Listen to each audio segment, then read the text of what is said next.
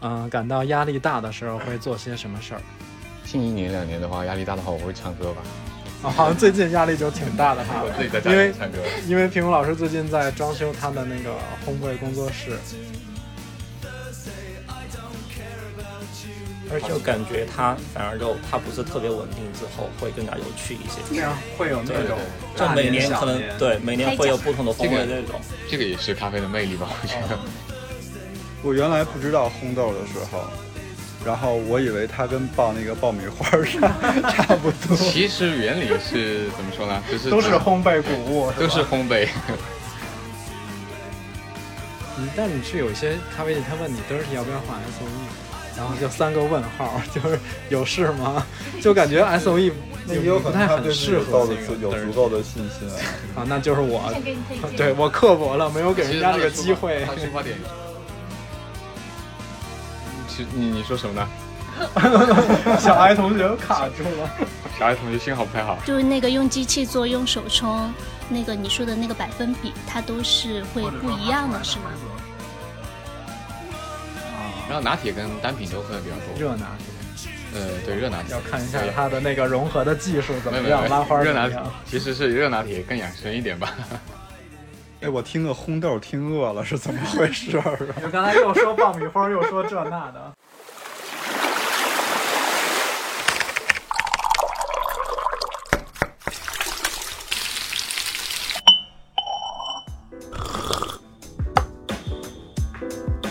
我们需要工作，需要闲暇，需要想象力以及一些理想主义。我们想要潜入生活， 听见城市的风味。 Hello，大家好，欢迎收听新一期的金鱼赫兹。然后我们这一期终于等到了咖啡的分享，就是记得我们在第二期的时候那个标题吗？嗯，就是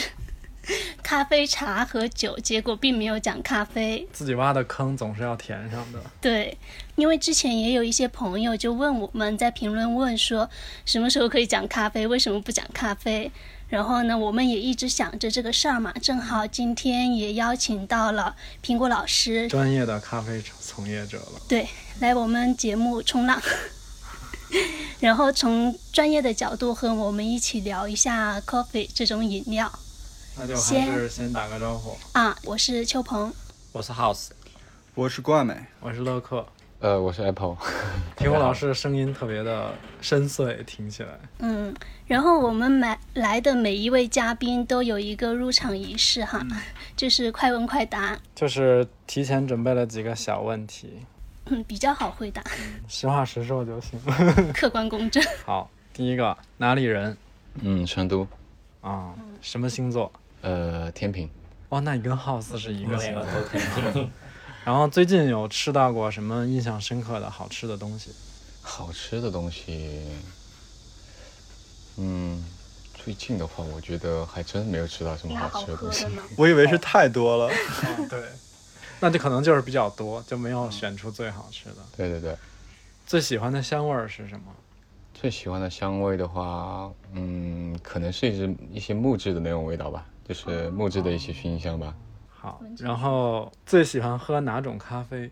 嗯，你要说是产地还是都行产地埃塞俄比亚的或嘛者？现埃塞、嗯，对，埃埃塞塞俄俄比比亚亚的。水洗还是日晒呢？嗯，这个的话，其实有些时候会喜欢日晒，对有些喜欢哦水洗。好，然后下一题是，嗯、感到压力大的时候会做些什么 事儿？近一年两年的话，压力大的话，我会唱歌吧。啊，好像最近压力就挺大的哈 我，自己在家因为里唱歌。因为平武老师最近在装修他的那个烘焙工作室，烘豆的工作室。然后好，最后一个就是，嗯、简单介绍或者描述一下你目前从事的工作。哦，呃，大家好，我是来自那个 Evolution 的 Apple，呃其实是叫 Spark，但是大家都叫苹果。然后呢，现在我主要从事的工作的话，就是主要是做咖啡的一些测试，然后包括给就是呃烘焙咖啡豆，烘焙咖啡豆会比较多一点。然后呢，会挑选一些生豆进行烘焙，给我的一些就是合作的客户做培训，以以及就是给他们测试一些不同的咖啡豆，让他们呃站在他们的角度去做一些就是说相对来说有稍微个性一点的那种味道的咖啡啊，或者怎么样。所以其实，在整个咖啡产业链里边，他平鲁老师算比较上游一点的，可能没有很直接的接触到我们这种消费者，对吧？因为你不开店，但是对对你是作为比如说他们的一些豆子的供应商、服务嗯商，对对或者对是帮他们做一些技术上面的东西。对对对，然后其实的话，哎，其实，呃，其实也会有一点点接受，只是只是我们的就相当于你刚刚说的中游端吧，他们可能会给我们、哦就是我们的中游朋友咖啡馆，他们可能会给我们反馈，哎，客户就是这个咖啡馆他喜欢什么样的风格，这个地区喜欢什么样的风格，那个地区喜欢什么样的风格，让我们去统计，就是现在市场的话，可能大家比较比较喜欢哪种风格多一点，或者是说市场的一个呃风味发展吧，咖啡的风味发展。就是你你们知道吗？就是我们办公室的御用的咖啡豆，就都是从苹果老师那儿。哎，好像不能说御用，这是在捧自己，是不是？不叫御用，那叫什么呢？就是王牌的烘豆师。啊，其实苹果老师就是可能对于我们办公室的小伙伴们来讲，是一个非常熟悉的陌生人。而且就是我们办公室是从平老师那儿订的咖啡豆嘛，但其实就是一个很简单的一个全自动咖啡机。但结果有时候经常有朋友来，就是给他们做一杯美式这种，他们说：“哎，这个还怎么比外面咖啡店感觉还要好喝一些？”就感觉还是豆子的功劳挺大的。因为成都不是有好多那个就是咖啡都是苹果老师这边的豆子嘛，所以比如说有有有那种体验，就是你去一家哎新开 的，你你本来进去的时候对这家咖啡是忐忑的，因为我现在大部分去新的咖下啡面我都是是。忐忑的，然后一进去看见哎豆子是苹果老师的，然后我心里基本盘有对了，基本上哦那踏实了，这这可以了， 哎，那豆子怎么能看得出来说是苹果老师啊？是你喝之后才能知因为道它吗。包装都长那样啊。哦它烘完是会分装成一磅一磅的就这两年都可以感受得到嘛。像成都，都生活在成都，成嗯都的咖啡店就是特别多。然后呢，很多人都喜欢去一些咖啡店打卡，就已经形成了那个咖啡店的网红现象。就好像那个成都现在应该算是精品咖啡第二多的城市，呃就仅次于是上海，对吧？对，其实开店的开店率已经就是它的城市体型跟它的开店率已经超过上海了。对，因为其实我我是觉得成都这个市区，尤其是核心的商圈儿，这个它的面积没有很大，嗯但是以这种这种咖啡馆的数密度量，挺高，就对这个有的统计说是四千多，有的说是六千多嘛对对对，反正以这个算下来，这个密度真的是非常高。我先问一下大家，就是有去，应该也有去咖啡店打卡的习惯，或者说我想去尝试一下哪家咖啡店新开的咖啡店，觉得怎么样？周末的时候我去去过，就华西吧那边。大对对对，然后去喝到喝到一家，那天我们两个人去了嘛，但我们点了三杯咖啡。你是去的那个把口的那家吧？IS 什么什么那家吗？他们有一个叫空白格名字，就咖啡名字还挺，我觉得他啊，就是那个呃，他就是他说的刚刚那一家对哦吧？呃，但我们点了一杯特调，点了一杯威士忌那种，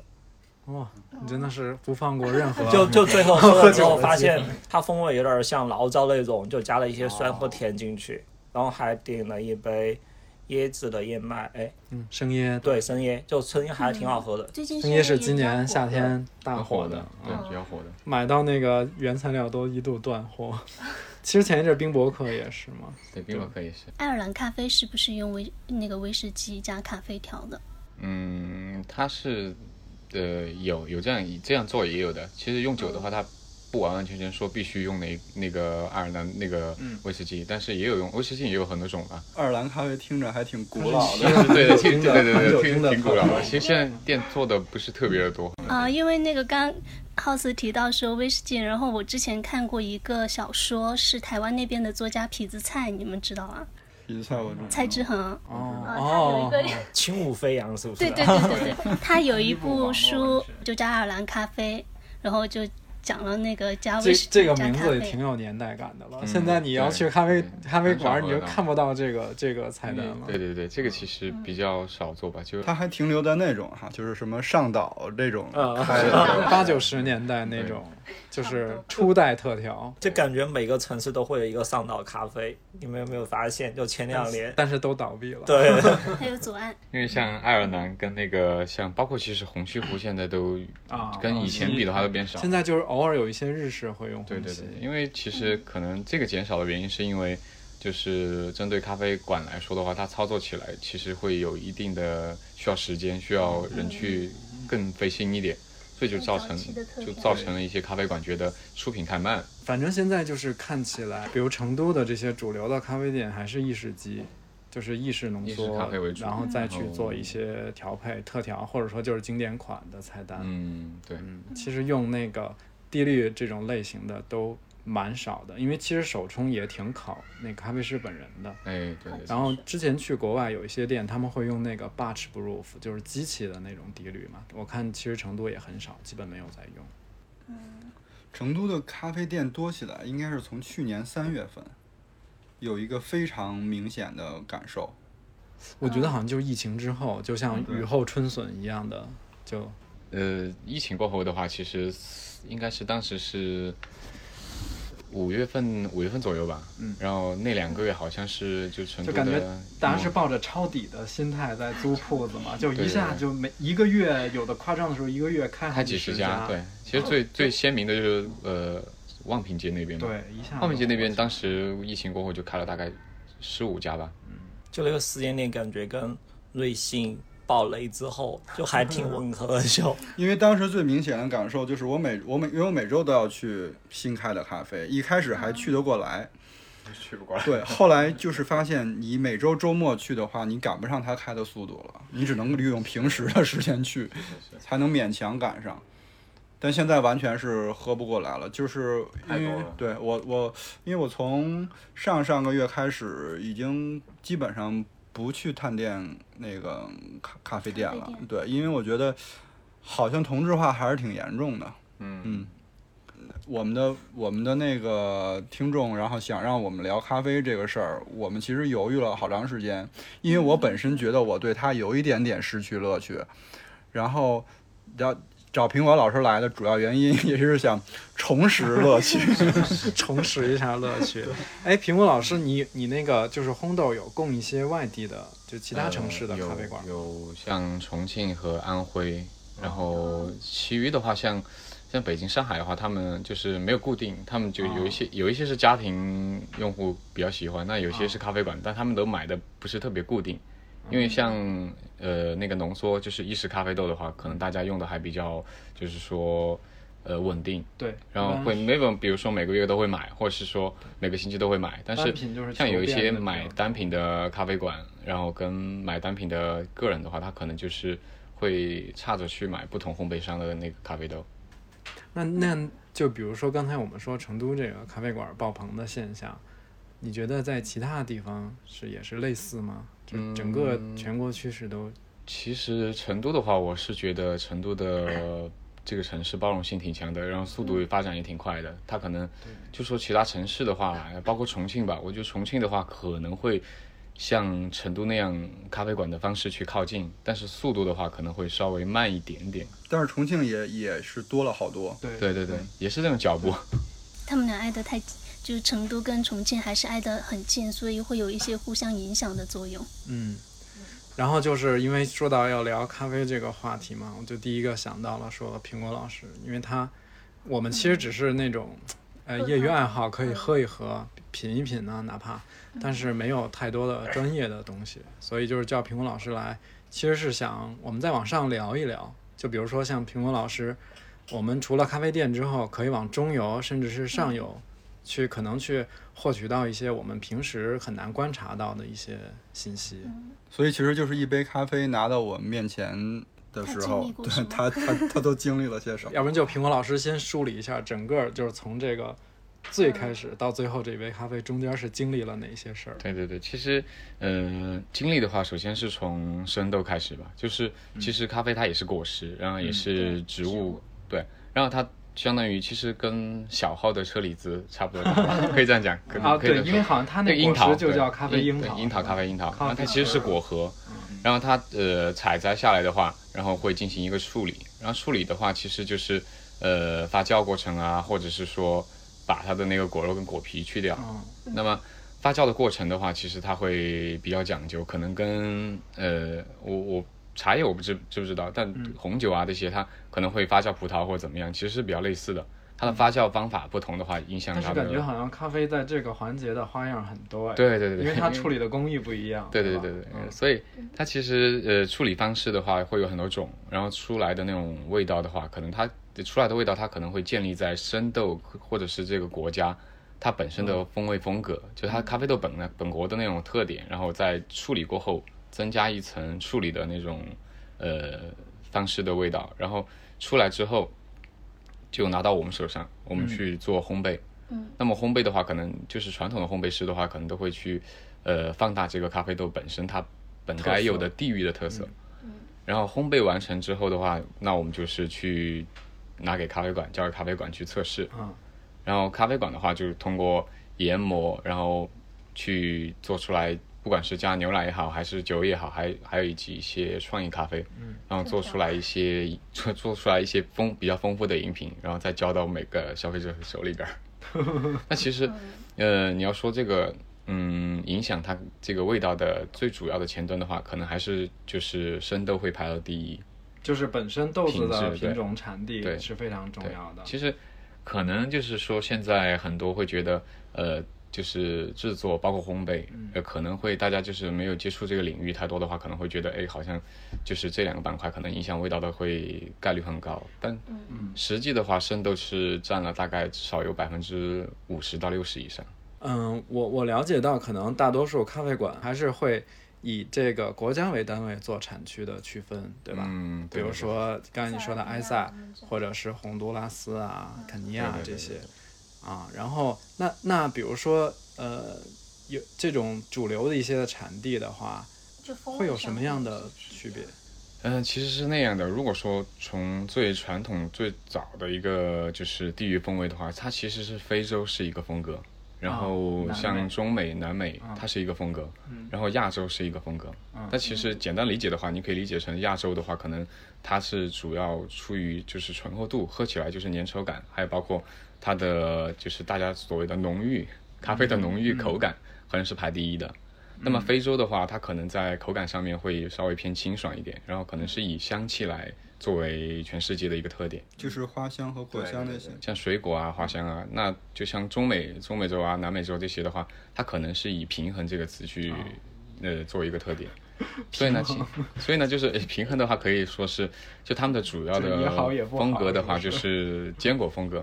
就它的大部分国家出来的咖啡豆都是以坚果类别来为主的，嗯，所以坚果呢，可能就会普通人喝起来就会觉得，哎，好像这个没有那没有那么酸，好像也没有那么甜，好像也没有那么苦，那那这么说来，是不是中南美的，就是拿来做拼配都特比较特别好多？，对，几吧乎都是。比如其哥实伦市比面亚上这个风格，它本身就是主打一个平衡感。那像我刚刚说的这个的话，是按照最那个传统的方式去理解全世界的咖嗯啡。那么就是说，经过我们刚刚说的那个呃处理，中途这个处理过程的话，其实现在繁生出来了很多的新现的在处理花样方式，好对。多，而且其实偶尔就是会有一啊些处理的那个呃呃种植商也好，生豆那个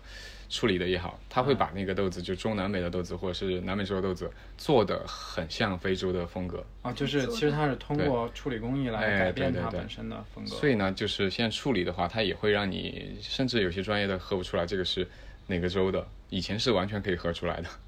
哦，哎，那这两年很火的云南，国货之光。嗯对，就是云现在云南的云南是因为引进了那个品种，是不是？呃，云南其实也有引做尝试引进很多种品种来，就是种植啊那些。因为种植的话，它可能也许是需要时间，然后去比如说一两年去观察这个树、那个咖啡树或者是品种的一个味道的一个发展方向。那像云南的话，我觉得相比前五六年来说的话，应该是进步挺挺大挺大的，非常大。因为好像五六年前还要或者更早，嗯一提云南的咖啡豆就是就是就是小粒咖啡嘛。那现在其实它出了很多的，但其实都是后端了，就后对嗯就是牵扯到加工的生豆加工对，的。最初的话，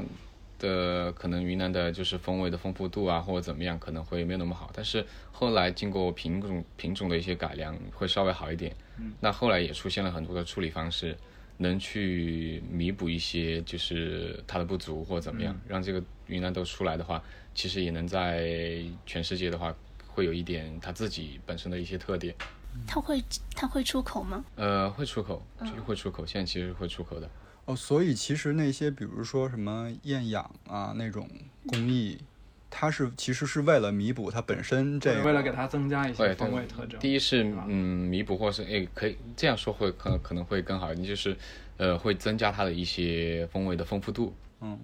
所以那比如说它可能呃举个例子啊，它可能这个豆子只有一个柑橘的味道，但是它经过厌氧或者是说呃控制发发酵的一个温度，那么它可能可能发酵出来又会有呃苹果味，或者是说有一点点的那种葡萄味啊嗯那些。所以是为了增加它，让它变得更加丰富风味。就是之前我听听过一个说法，但我也觉得不一定对，求证一下。嗯好像是说日晒要好于水洗，要好于这些厌氧。呃，怎么说呢？如果说就是作作为一个就是相对来说是特别热爱咖啡的，嗯然后或者是喜欢专业的话，可能会比较喜欢传统的处理方式，嗯因为它可能是就是本身地域的味道。嗯，那我喝到这个咖啡，可能就觉得，哎，这个有是喝到埃塞俄风比亚。对对对对对，其实有这样的一个，因为全世界的咖啡没有谁哪个国家是最好的，也没有没有哪个国家是嗯最坏的，就各有是特点跟。茶一样嘛，只对是对特对色不一样。所以呢，其实后来的一些后置处理法，呃，会导致它的味道有一点方向会发生变化。那刚刚你说的像水洗和日晒的话，会比什么好的话，其实相对水洗跟日晒的话，最大的区别就是，嗯，水洗水洗的话，可能它会干净度比较高。那举个例子，比如说这个埃这个埃塞俄比亚的咖啡，它是柑橘味，那么水洗出来的话，它的柑橘柑橘味就特别的明显。很纯净的，对，很纯净的柑橘味。那么日晒的话，它可能就是说，在这个过程中的话，会吸附一些咖啡果的果肉的味道。嗯，所以就是喝起来的话，你就会觉得，哎，这个好像就是不只有柑橘层味，次会更多层一次点丰富会更好。但是呢，呃，日晒豆的处理工艺的话，就要求会高一点，因为它可能会吸附到不好的味道，也会吸附。啊。而且我好像听说日晒的话，对采工的要求也高一点，嗯就因为水洗它在水里分离的那个过程，它比如说没有成熟的会给它淘汰出去，啊对对或者有筛网这种。但日晒就是摘下来什么样就直接晒了，都混在一起。这其实以前的话是是这样的，啊但是后来的话，它它日晒的话，它可能还是会进行一啊个那就个、也还是有会有还是会有筛选有一的个筛筛筛选的过程。你们有没有一些那种专业名词的答疑解 惑？我觉得趁这个机会不要放之过。前我在 Instagram 上关注一个咖啡豆子叫 Lighting Plus 九十加，嗯，就他们是在巴拿马就龟沙庄园嘛，就专门种豆子。我看他创始人就经常 Instagram 就经常发一些图片，就比如说他他们庄园里去去那些丛林里，或者说爬山一些大树干上，或者说游泳、跳水、瀑布的时候，然后自己做一杯手冲。就全部是这种，就全部他晒的图，好像就表明他咖啡豆是在那种特定的土壤环境下生长的，就有本地特色。然后后来就查一下他们豆子的价格，就说好像最贵的是有一公斤有一万美元，嗯，有的有的。对，就好像前两年贵就价世格界贵就冲煮大赛好多冠军豆都是由他们提供的，就对对对，嗯因为像 geisha 的话，它这种品种的话，其实不能说是百分之百，也就百分之九十五或者百分之九十。geisha 出名的原因，就是因为它的本身的丰富的话，它本来是巴拿马，嗯，巴拿马的那个 geisha 当时最出名的嘛，现在也是大家听到也是比较贵的。然后它的话，呃，最主要的特点就是花香味会比普遍的一些其他品种会更高更高一些。哦，就像刚才你说铁观音这种，它是高香的品种，就它对本，身其这实个很多品种对就刚开始接触咖啡的话，或者是没有经过很多特殊处理的，就是它水洗的巴拿马瑰夏的话，其实很多时候你一听到瑰夏的话，就会想到它是什么样的花香啊，或者是说嗯近年的话也有水果味。就是这种品种的豆子，它其实它的风儿风风格和风味是对于喝的人是简单易得的，是吧？啊它不适量像会更对高一对，点它不像很多有的时候我们在说，比比如说某一款它有柑橘香，有草莓香，不那么你你要我觉得这个你真的你要先告诉我， 然后我喝的时候哦，对，大其概是有实这其实种。好的咖啡豆的话，其实是呃对于冲煮和烘焙的要求都没有那么高。嗯，那么啊它其实还有包括对喝的人的嗅觉也没有那么 要求没有那么高，就是嗯你冲出来或者是怎么样去喝的话，不需要特专业的一个感官或者是说味觉去品那个品。那么你做到就是比如说有一米远或者五十公分的话都能闻到的，像巴拿马瑰夏，刚才你说的一万多那种的话，我就可能在屋外头就都能闻见。其实可能是就是隔着你一条冲的时候，旁边隔得几米远的人都能闻到那个咖啡豆的是香气的，而且它那个香气的话，其实越好的咖啡豆，它其实是呃不愿意去做一些后置的很多处理，对对对因为会改变它本身的豆子的特点。哎，那然后就是比如说这个，我们刚才聊了产区跟种植这些基本的一些概念嘛，包括有些处理工艺。我我其实很好奇，就是处理完了之后，等于它就叫做生豆了嘛，对吧？呃，处理呃处理完之后的话，它它会还会进行一个就是说脱水的一个过程，啊啊就，说它会把水脱到百分之呃十二或者是十三点十三对点然后几就，是便于保保存。拿这这个就是生豆作为交易的哎这种生豆。对对对对。这个生豆是怎么到这些更下游的，比如烘焙商的手里？嗯，其实现在有生豆商的进口商会比较多，然后现在的话，其实国内也越来越多，就是他们会去产地去衔接，然后进口过来，所以生豆商的话就会出现特别多， 然后跟我们就不管是呃参加比赛也好，或嗯者是说展会，就大家就会有一些联系，一个有一个那种网络，大家会比如说 是去。有一个网对络对，就有一个这样的圈子，然后大家会去呃不同的生豆商或者去聊或者怎么样去选生豆，嗯因为我前段时间听一个播客，正好是采访李健嘛，然后李健说他会从朋友那里买那个拍卖来的豆子，然后我就很想了解说那个咖啡豆的拍卖是怎么回事儿。嗯，拍卖的话，其实它会以，比如说某一个品种，或者是说在某一个地块儿，就比如说他刚刚说那个一万多的巴拿马，然后那肯定是拍出来的吧？呃，对，然后巴拿马的话，其实也有很多，就是说他们像包括巴西啊，或者很多国家，它会有一个评选，它自己 有这样一个体系，它会去评选出来那个不错的，比如说排第一的豆子，冠军豆，选好了之后，那么第二年或第三年这个地块儿出来的话，它可能就是说。对，也不算算，也不算，也不是不能说是期货吧，就是大家会，就是对这个田的期望就会比较高。哦，有一，那么可能我还没有我没有摘的时候，我可能就会已经被定先了先定出来，我会拍这这个个田，这个因时为候谁就要是买等于生豆商会去找到庄园这对对这对个。那环么节。他们拿到之后，然后可能会呃有更完整的程序的话，他们拿到之后自己会测试，然后再进行拍卖。所以就是拍卖的话，可能是大部分生豆商、进口商会去参与，因为他比如说拍了这个豆子之后，然后他拿回国内来卖，然后再去就相当于卖给我们嘛。嗯，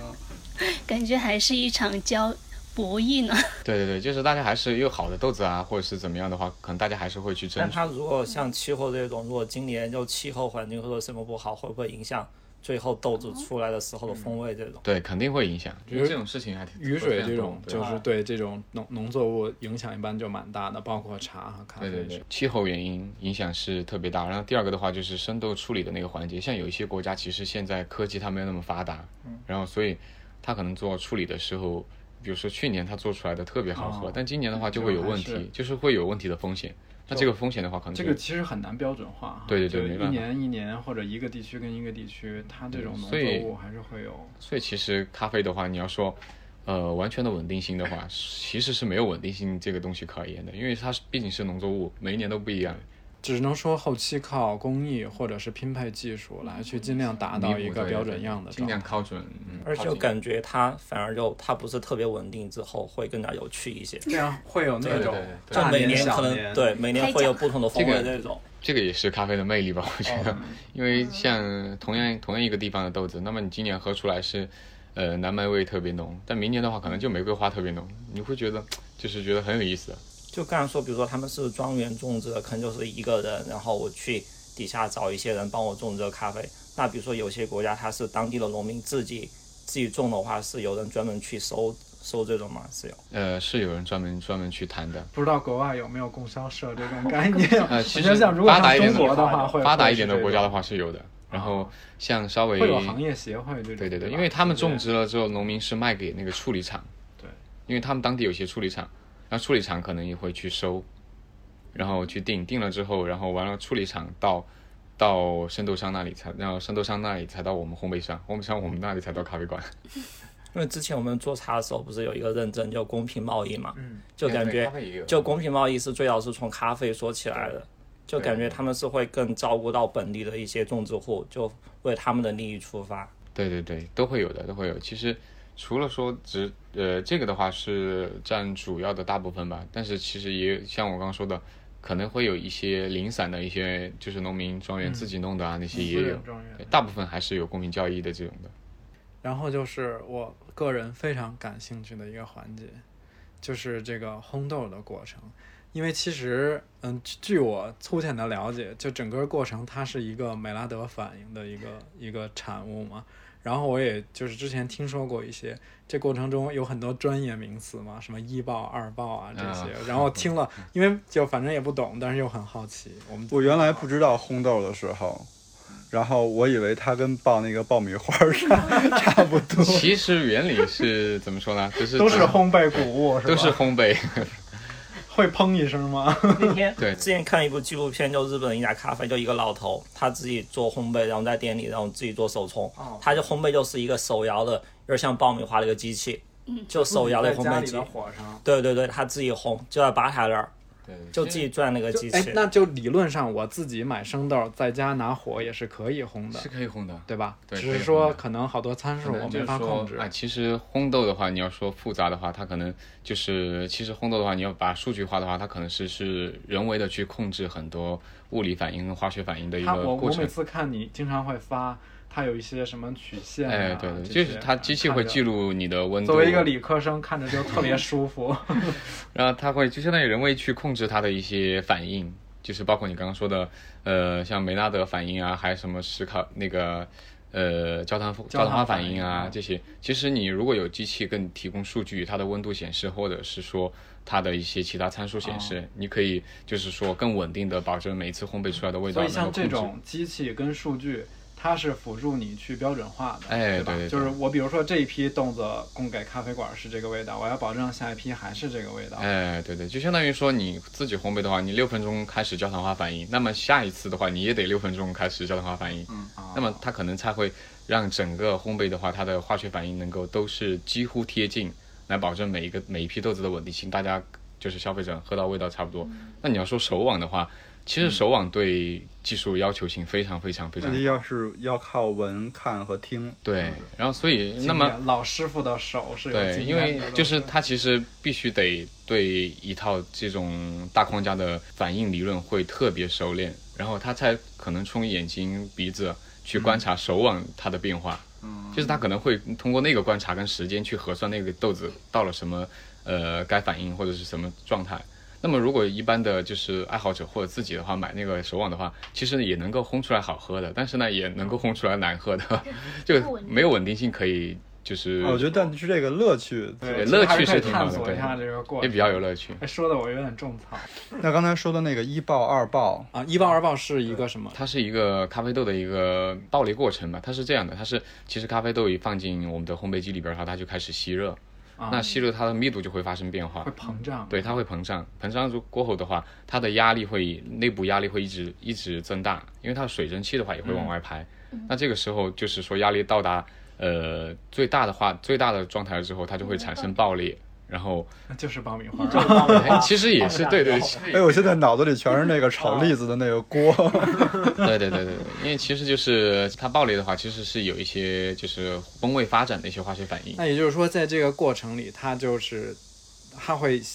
通过这种，比如说美拉德或者焦糖反应来来改变它的风味物质，哎，对。然后蛋白质变性等等。哎那对一爆二爆等于是你们参考它一个变性的过程的这么一个 信号，其实对对对，其实是有有一定关系，但是呢，也不能说是完全去依照依靠它去参考。那更多的参考可能是，就是说，包括通过嗅觉啊，包括通过你闻到的味道，或者是说，它其实呃，这个怎么说呢？应该就稍微有一点点专业了。 就是说，嗯，你烘焙到一定程度之后，它会以某个味道，就比如说像我烘我们烘焙里边的那种烤吐司味道啊，或者啊，是可以直接闻得到的。哎，对，这个就比过如程说里你闻到这个味道，突然然变成了一个水果味，那这个豆子你就会发现，哎，这个豆这个豆子它可能就开始风味发展的化学反应那。是这个时候就要赶紧停吗？还是说嗯呃，那这个就要看它生豆还本是说你身，事先是有预想到一个过程的？事先是有预想的，就它会是从不然什么等样不到变那个成味儿就对晚了吧？对对对对对对对 会对，应该这是样应该是，其实，在做烘焙之前的话，你会先设计一条曲线，就是你觉得适适合这个水分和密度的咖啡豆的一个烘焙曲线。还是要从生豆出发，对对吧对生豆？是每个产区、每个品种，它对对大概有什么样的它特吃的色不，一样，怎么去表达这个特嗯，色？对，哎，那我我问一个再具体一点的，就一爆跟二爆是声儿不一样还是怎么不一样？ 不一样，就是怎么判断一和二？一爆的话，它呃，首先你说的一爆和二爆，一肯定是在前面，啊所以所以呢，它可能是比如说到达像现在大家喝到手冲的咖啡豆，大部分都是大部分百分之九十五以上都是一爆的，因为它会偏浅一点。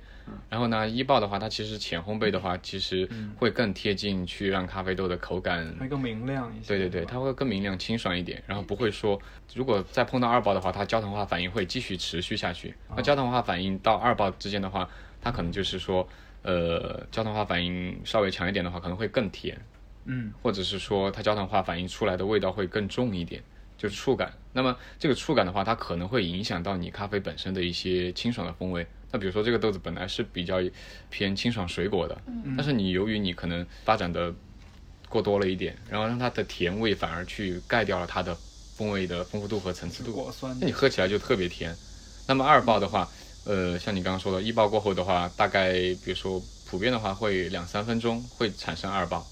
哦，一爆完了两三分钟就就对对变成对二爆挺。快的。对，还是挺快的。然后因为它毕竟它水分没有那那么你多这个了，过程就不测眼珠啊，必须就完全这么盯着它，是吧？一对，点儿肯定都肯不能干，定别对对的对对对，因为你随你设计一条曲线，那么你在烘的过程中你还要一直嗯还要跟你设计的曲线去核对去调整，就中途可能会发生一些变化。然后完了之后，像现在大家喝到的呃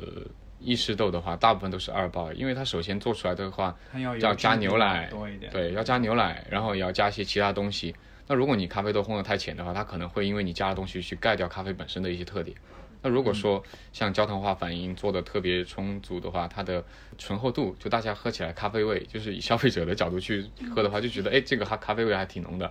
那么你烘浅了的话，可能就消费者喝起来就感觉哎咖啡味比较淡。那那就是那像星巴克那种是爆到几爆了？它是二 爆的，星巴克是哦二没有爆的，再往后了是吧？对对对，感觉五爆对都已要经没有有了，了。 就干嘛豆呀子都已经黑了，对对对感觉。干嘛要 diss 星巴克？万没一有星巴克要这打不是钱呢？弟子，我觉得就他烘的深是有道理的，嗯，对，不是说好与不好。其实我个人还不爱，我现在不爱喝浅烘的豆子。对，其实还有一个特嗯点就是说，不是说咖啡本来也是个比较灵活的一个东嗯西，不管烘焙也好，制作也好。那么像其实你不完完全全说百分之百说就烘生了之后就不好或者怎么对样，啊，其实也也有很多就是说，其实烘生了能保留保留它咖啡的风味的这种烘焙师也好，他是技术嗯非就常很厉害非常厉害的，对，就是之前我我我去那个我去日本的时候，有一些去那种日本很复古的那个咖啡店嘛，就不嗯是这种很新派的精品咖啡，他们往往烘豆的风格都非常的深，对对对对，但是它没有那种不愉悦的风味，就比如说焦苦味，其实对对你喝进去是苦的，因为它烘的深之后，它的可能变得更多，它的风味物质就会更嗯复杂。对对对但是喝起来是干净的，就不让人讨对，厌。这个其实你做深烘能保留风味的话，其实不影响风味，它主体的话是比较就是说非常厉害的。因为怎么说呢？因为像咖啡豆的话，简单的理解的话，就是说烘焙过程中的话，它会传热从咖啡豆表传到豆芯去，嗯那么你就要让它合理的去传。那么如果不合理的话，它表豆表传不进去热的话，可能豆表就焦了，就像你啊，炒心菜没炒，熟，但是对外边焦。对对对，炒它菜就一样火。大了嘛。就是跟早上我煎的那块 牛排，就是对，其实就像你刚刚说的，像日本的话，其实呃往前推很多年的话，日本是比较喜欢深烘的对。那深烘的话，其实啊，他们都能够控制到，就是说既能把呃热能够顺利的传到咖啡豆芯，进进行一个整体的化学反应，那么也能保证它能顺利传进去，而不至于说它的火开，比如说火力开得太大，然后导致它、导致它的豆表没有把热传进去焦了。就是我我刚才说我为什么现在不喜欢喝浅烘豆子，因为经常因为浅烘，其实我觉得它甘甘平老师说了，浅烘很容易出讨喜的风味，就是果味、果香，嗯对吧？对然后花香这些肯定都是走浅烘路线的。但是我就经常去有一些店吧，就我不知道到底是它冲的原因还是它烘的原因，就总有一股生味儿喝着。就老感嗯觉是那种、涩吗？不是，就是生豆味儿，就感觉它其实没有没有咖啡的醇香。对对对，其实这个呢，嗯、怎么说呢？其实国内的大家的烘焙方向就很多，呃，不单独说是成都嘛，嗯就全国的话，大家的烘焙方向其实有一点偏欧洲的，跟或者是说日本新派的那种啊浅浅烘，烘对。因为但那么其实浅烘的话，对咖啡豆的要求非常高，不管是啊刚刚对你生豆要求比对较高是吧？就是你刚刚说的深烘，就特别深的烘焙二爆的豆子，嗯跟这种极浅烘的，它其实对咖啡的生豆品质要求非常高。你哦如果、啊就是两个极端对烘对对对生豆的要求都非常高。哎对，如果是这个生豆不够好的话，你稍微失误一点，那么它的味就会盖掉风味。啊那么如果说这个豆子的容错率它的风味特别丰富，那么就算是你稍微失误，哦或者是做极浅烘的话，它的风味会盖掉你刚刚说的那个，就是感觉不没有不好的，就那是种有一些那种生咖啡豆的味道，或者是植物的这味是道。天生丽质难自弃吗？感 感觉有点像你吃日料的刺身跟吃火锅那种区别。啊，就你吃刺身，可能就它本来食材要好，你才能吃到它对对对好的风味。所以呢，其实国内现在你去很多咖啡馆喝到的话，其实很多大家就是买的生豆的话，可能有些时候，比如说新刚刚做烘焙的烘焙师的话，嗯可能选咖啡豆的方面的话，就经验方面会差一点。还他有一可种能就是可能好的被抢完了，对对， 就他真的刚是入其实行只能买到一般的。对对对，因哎，为，我听个烘豆儿听饿了，是怎么回事儿啊？ 你们刚才又说爆米花，又说这那的所以呢说，牛排，所以呢，其实就说生豆的品质的话，就是不够好的话，你去强行去做浅烘的话，它其实会暴露一些它咖咖啡豆本身的一些缺陷的。嗯那是不是说一刚入行的人尽量的话就不要做那个两端的那个烘焙？嗯这个劝不了，这个 啊，这不能劝吗？我觉得这个不是应该，就是你刚刚如果经验没有那么丰富的时候，嗯不是应该从比较安全或者比较有但是有呢钱人经验的呃这个其实大方家式就去是做其。实现在出现很多很多就是 刚学我刚听到了一句四川话，刚刚学 学那个烘焙的一些呃烘焙师的话，他可能就是说。呃，去国外或者是说去日本啊，这些他去喝到一些前辈的，觉得哎好好喝，嗯哦然后他就要嗯他做一旦稍微就是自己会学学会烘焙之后，他就觉得哎我也要烘出来这种味道。对烘生豆品质的那个呃测试的话，其实是真的需要长时间来喝，然后你才能去辨别。我刚开始做的话，我觉得至少有一年、一年、一年半到两年，嗯，这个时候我是没有办法去区分这个生豆的品质到底是呃在大概什么水准的。那就被烧了很多。对，就是很多你很多次 会被就是觉得觉得这个豆哎子，呦比如说买贵了啊本来是一百块 的，它本来应该是一百块的价格，但是它卖给你一百三、一百四，那你喝起来的话就觉得，哎，这个是可能是我没烘好，可能是我没烘然好，后就开始怀疑现在自己。还对行现在那其你实也用太 nice 了，性格因为现在其实有很多烘焙师，呃不是我这样，就是很多烘焙师他都会怀疑，哎，自己啊就是哎这个没烘好，那个没烘好，但实际上很多人去细细下心来去观察，就是说豆子本身，就是说嗯呃到底是生豆问题还是自己的问题。那么你当你偶尔喝到过很多生豆，它的品质比较高的之后，你会发现，哎，好像上次我买那个随便怎么去调整，它好像都是那个味道。那么这这个我、哦好像失误了，感觉还可以。啊那其实还是要大量的喝，然后大量的交学费。所以呢，我们像，所以我们去选生豆都会去，就是说，呃，尽量选容错率高一点的，品质好一点的。那这样的话，第一个，呃，首先消费者比较满满意，大家喝起来；但第二个，我们自自己本身的话，没不会那么累，啊，因为它的够够好的话，它可能容错率会高一点，不可能说每一锅它做的一模一样，它可能比如说是多了十秒钟，或者是五秒钟，它可能有一些细微的变化。但是如果这个豆子品质够好的话，它其实是没有那么大影响的。所以呢，其实这个其实是比较有。呃，还是说到生豆端了，就是说，呃，食材本身的嗯品哎质，我们的那个标 准标准化是食材的本身，对对往对往只需要简简单单的的料烘理。焙。对对对，其实稍微做烘焙三四年的烘焙师的话，其实都能够感受得到。啊，哎，你烘豆有有多少年了？有，我看幺六年开始的吧，幺六年去学习的，幺六年，呃，差不多快五五年五年然后了。这几年就开始拿冠军，拿到手软。比赛的话，其实，呃，第一个是锻炼自己的专业的那个技术，就是因为比赛的话，它可能是，比如说举个例子，就是我比如说我这个豆子，我要我要烘多甜，我要烘多苦，我要烘，呃，把哪什么味道烘出来，那么我就去做烘焙，那么交到裁判那边儿就是看你的准确性，就说你这个烘焙师的一个稳定性。就是你说的能不能轰出来？你说的如果不能轰出来，那那就啊就是你不行说的对吧跟你教的货要对版。对啊对对，其实这个是比赛是一个锻炼自己的一个提升的一个方式。那么第二个的话就是锻炼心态吧，因为去比赛的话，其实 是你刚开始比赛的话，可能输了或者是怎么样，那其实这个又扯到人人生观了。就是因为有一段时间评委老师很郁闷，就是他有曾经有一段时间，就那段时间经常是比赛拿到第二名，然后就就是每次都有一点小状况或者小因遗为憾其。实的话，就是会锻炼你自己，觉得不要去，就是因为一次失败就觉得呃不够好，或是因为一嗯次成功就觉得很骄傲或怎么样，就锻炼你自己的心态，让你觉得去更呃平稳的去看待这种呃方式。烘豆的比赛，你是烘好拿过去，还是说到现场去烘？呃，到现场去烘，因为它其实对每个烘焙师的话都会还比较公平的，因为它是有些烘焙师的话提供的机器的话，可能是你没有用过的。哦，它是赛会指定的机哎器。，对，其实大家都熟悉自己的机器，嗯那么不同的品牌，你去用的时候，可能就需要你有更强的一个呃烘焙概念，然后嗯去用在新机器上面去实现。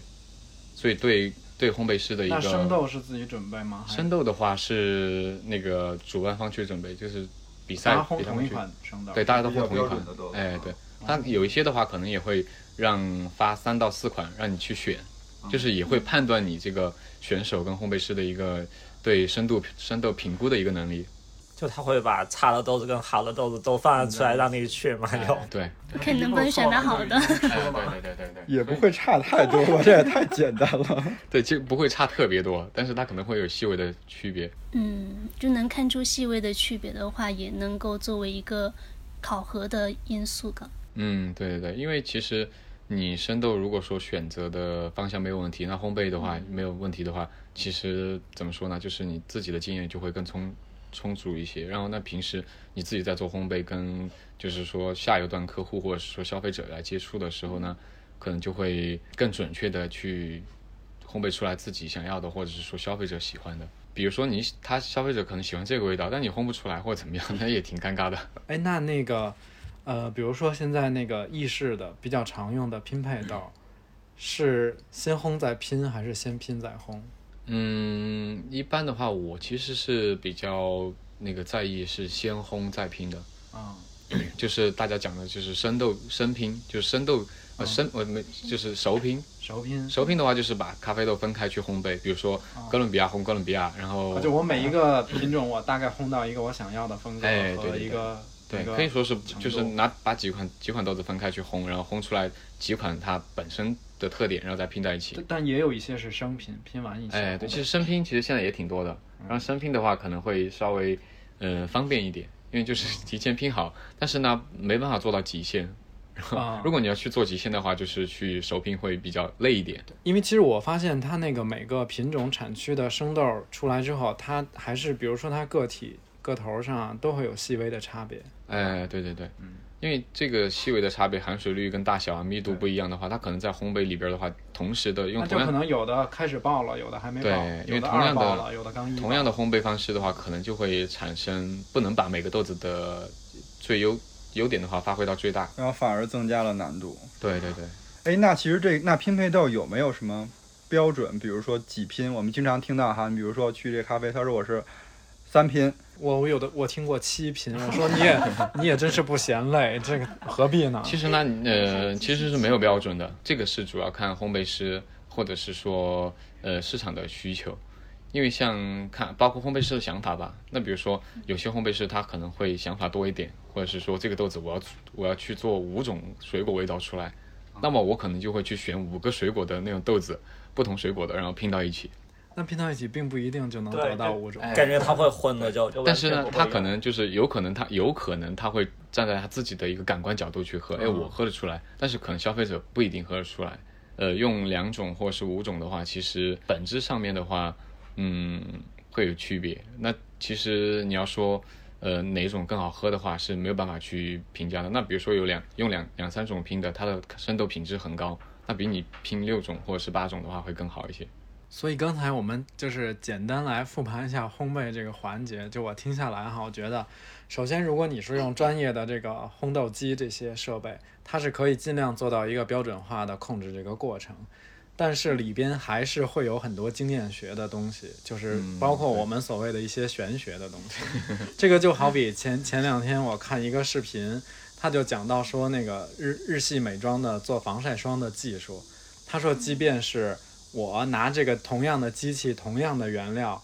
用同样的工序去做，我做出来还是跟它不一样，因为很多老师傅的手里是有。多少温度投料，投几分钟出，对对吧？是这样的。这些细微的呃经验学还是会整个影响到它的对，品质。因为呃，跟说的跟刚刚你那个道理是一模一样的。 其嗯实你烘豆子的话，其实不管你是同样的数据给到另外一个人的话，它其就实比如是说我把你的曲线拿过来用，都可对能同样的烘还是焙会。机、同样的方式的话，可能出来的味道也会有差距。因为其实烘焙过程中的话，它会产生很多很多，就是你不可能每零点零一秒的温度都一模一样，是不可能的。所以就在这个变嗯哦我化还以为过是程因为中，每个人手上的味儿不一 样。变化的过程中的话，可能是需要烘焙师去做临场发挥去调整，所以可能就是两个人如果调整的概念不一样，或者是自己的喜好不一样，或者怎么样的话，出来的味道也就不一样了。哎，那我问一那个问题，就是那那个 S O E 指的是啥？呃，S O E 的话指的是呃单品的用来做咖啡豆的，呃用来做那个浓缩的咖啡豆，就做意式的。意式的哦意式其实大部分都是拼配嘛，对吧？嗯，它用单一产地的去做浓缩，或者是做就是就大家喝到的拿标铁准啊。的翻译应该叫单一产区浓缩。哎，对对对对对，现在就是一般去咖啡店，嗯、都会给你选择，都会有就你一个 E 要用 SOE 我们店拼还是要用 SOE SOE 做 E，对 SOE 就是加个三块五 块，哎，那 SOE 一定比拼配豆儿贵吗？成本高？啊现在按市场来说的话，其实 S O E 会贵一点，因就为 S 一般大多数情况肯定是对这样的。单一咖啡豆的话，它其实作为烘焙或者是说咖啡馆的出发点的话，它其实是想就是凸显说这个豆子跟我的拼配咖啡豆味道是不一样的。那么嗯第二个，这个豆子的风味会比拼配的咖啡豆更明显一更些有，趣一些对一点。就更明显一些，就是让消费者就是说，对，喝到不一样的咖啡吧，那样说。那么单一的咖啡豆的 S O E 的话，其实对生豆品质也会高一点。嗯，就是如果你单一的烘出来也是巧克力味，你拼配的也是巧克力味就没意义。嗯啊，对对对，那所以可能就现在 S O E 的话，就是其实会比较贴近浅烘一点，嗯，它可能是为了放大风味去，呃，哪怕牺牲醇厚度也好，或者是说喝起来会感觉有点淡，但至少让你喝到我这儿是一个巧克力，一个是那其实那 S O E 做奶咖就有点要盖掉的了。如果是浅烘的话，对我对其对实对一般不太喜欢 S O E 做奶咖对，因为很多奶还是有腥味儿，我老觉得太浅烘的，它那盖个不住腥味儿那个有点就遮不住。对，尤其是你要再用燕麦奶，就啥都没有了。因为几乎市场的话，我觉得像你刚刚说的这种情况，其实还是挺多的。还是那句话，就是，呃，生豆如果够好的话就盖不掉，就但嗯因为我我有的时候就是可能就是我还是比较固执，就是比如说像那个现在嗯咖啡店点单率比较高的 Dirty 这种，它其实是从日本传过来的嘛。嗯，嗯，但其实最早日本做 dirty，它是用烘的极深，就很深的那种豆子，它出来的油脂也很厚，颜色也很重。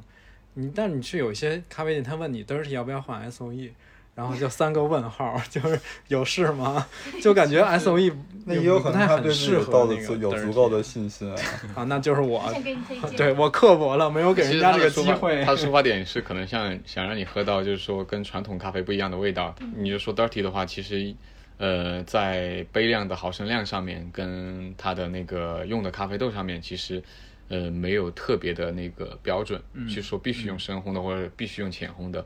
可能就是说，经过每个国家的喜好、口感喜好的话，都会做调整。你也不能说是一百毫升的 dirty 是标准，或者是说一百二的是标准。它其实也是根据客户客人的喜好，因为我们现在一般都是，比如说到一个咖啡店，先点一个 dirty，先把那个油脂那个瘾给解了，然后再点一个手先分冲，散我再慢慢的喝喝一会儿这个味道。嗯，因为 dirty 的话，它其实主要的特点就是说，你喝进去的话，喝进嘴巴，因为它浓缩全是在飘在上面的，你喝进去的话，可能可以质嗯说感啊是，很明显，对对对，可能就是说通过自己的味觉体验去融合它的牛奶，对和它的浓缩有一，种鸡喉感。就跟干一杯白酒的要的那个东西是一样的是，那个瘾。对，但是我发现其实就是我们中国其实喝浓缩的比较少，嗯，对对对，比较老少外经常是那个他们有些小杯，对特别小的杯子，一口。嗯意大利会比对，意较大利多，好像喝浓缩特别多哈。哎，但是我发现好像就包括之前评委老师在店里调试豆子的时候，嗯，比如说调试那个意式机，我看往往就用的都是用浓缩去尝这个，比如说嗯萃取怎么样，就是做咖啡时间长一点，或者是有经验一点的话，可能去区分的出来这个浓缩是不是呃，就是预估他做出来的拿铁美式大概是什么味道。但是如果是一般的客人或者怎么样去喝浓缩的话，其实是很难喝出来它的 咖啡的特点的。嗯，因为它其实浓缩浓缩的浓度其实第一个是比较高的。对。那么这个这个咖啡豆如果是有四四到五个风味，嗯，那么它浓度一旦高了之之后，它就会特别刺激，就是说，呃，你就一般的消费者的话，其实很难喝出来这个这五种味道的。嗯就那么分不你出必来须了嗯得，那消费者怎么样去可能会好一点呢？把它做成美式，嗯，没有哪个味道会刺激到自己的味蕾，可能会更好的区分区分这几一个味道般。都是这样。包括嗯，其实喝酒也是。低度酒，或者说你稀释之后，反而它的风味层次更明对显，哎对你对更容易抓到它的它风味。会更清晰一点。如果是稍微专业一点的话，可以去用浓缩去判断，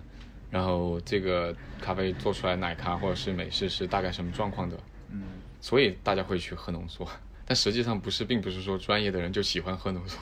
可能是因为这是那个是口比较风小，你要是拿拿铁试，那得喝多少杯啊，都撑死了。 哎，对，第一个是多，第二个是会比较麻烦一点做起来。